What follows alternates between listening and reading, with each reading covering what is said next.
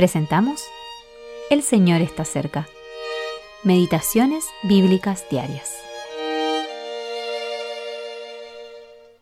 Meditación para el día 7 de agosto de 2023.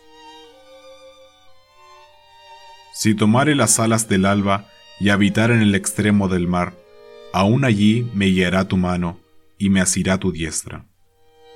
Salmo capítulo 139 versículos 9 y 10. Entonces oró Jonás a Jehová su Dios desde el vientre del pez. Jonás capítulo 2 versículo 1. Los atributos de Dios. El Salmo 139 pone ante nosotros de manera impactante los atributos de nuestro Dios. En los versículos 1 al 6 habla de su omniscencia, lo sabe todo. En los versículos 7 al 12 habla de su omnipresencia, está en todas partes. El salmista señala que incluso si tuviera que hacer su hogar en los confines del mar, allí encontraría la mano de Dios para guiarlo y su mano derecha para sostenerlo. En los versículos 13 al 16 habla de su omnipotencia. Es todopoderoso.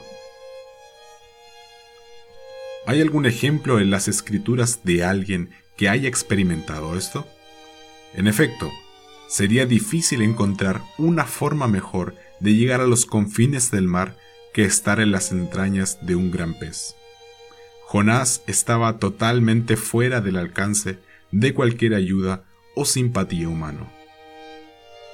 Y sin embargo, el Señor estaba allí. Jonás estaba allí por su desobediencia, pero en su infinita gracia, Dios iba a utilizar tal experiencia para restaurar su alma, como vemos en el capítulo 2 de su libro.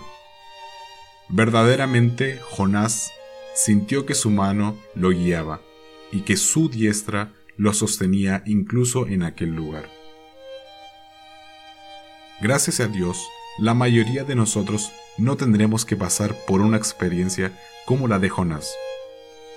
Y, sin embargo, ¿no tenemos momentos en nuestra vida en los que nos sentimos, moralmente hablando, en lo más profundo del mar? Sean cuales sean nuestras circunstancias, animémonos por el hecho de que el Señor está ahí. Incluso cuando pasamos por situaciones difíciles, su mano está ahí para guiarnos y su diestra para levantarnos. Su mano pronto enjugará todas nuestras lágrimas.